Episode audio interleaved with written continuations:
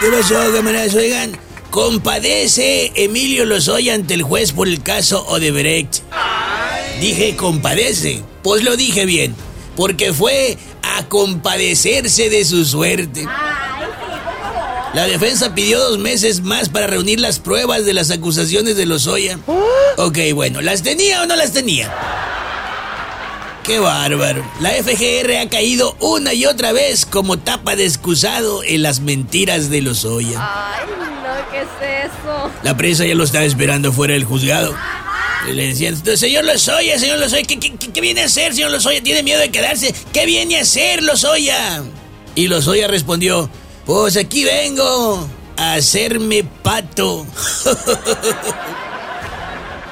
La justicia en México, la neta que no es pronta, es ahí más adelante. Y ni es expedita, es siempre y cuando, ¿verdad? Ojalá que no. Bueno, ahí vamos a ir viendo. Y finalmente, Emilio Lozoya se quedó en el reclusorio norte. No batallaron nada para encerrarlo.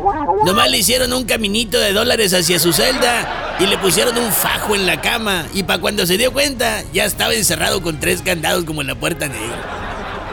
Yo estoy seguro que cuando cenaba pato en el UNAN, Emilio Lozoya sin duda se sentía seguro que podía pagar esa cena sin problemas. Ahora que la está pagando con la cárcel, ya no se siente tan seguro, ¿verdad? Ay, lástima. Y en el reclusorio norte ya no va a comer pato pequinés. Ahora Lozoya nomás a lo mucho va a tragar ganso. Ganso tabasqueño. De ese ganso que causa cansancio. Cortesía de la FGR.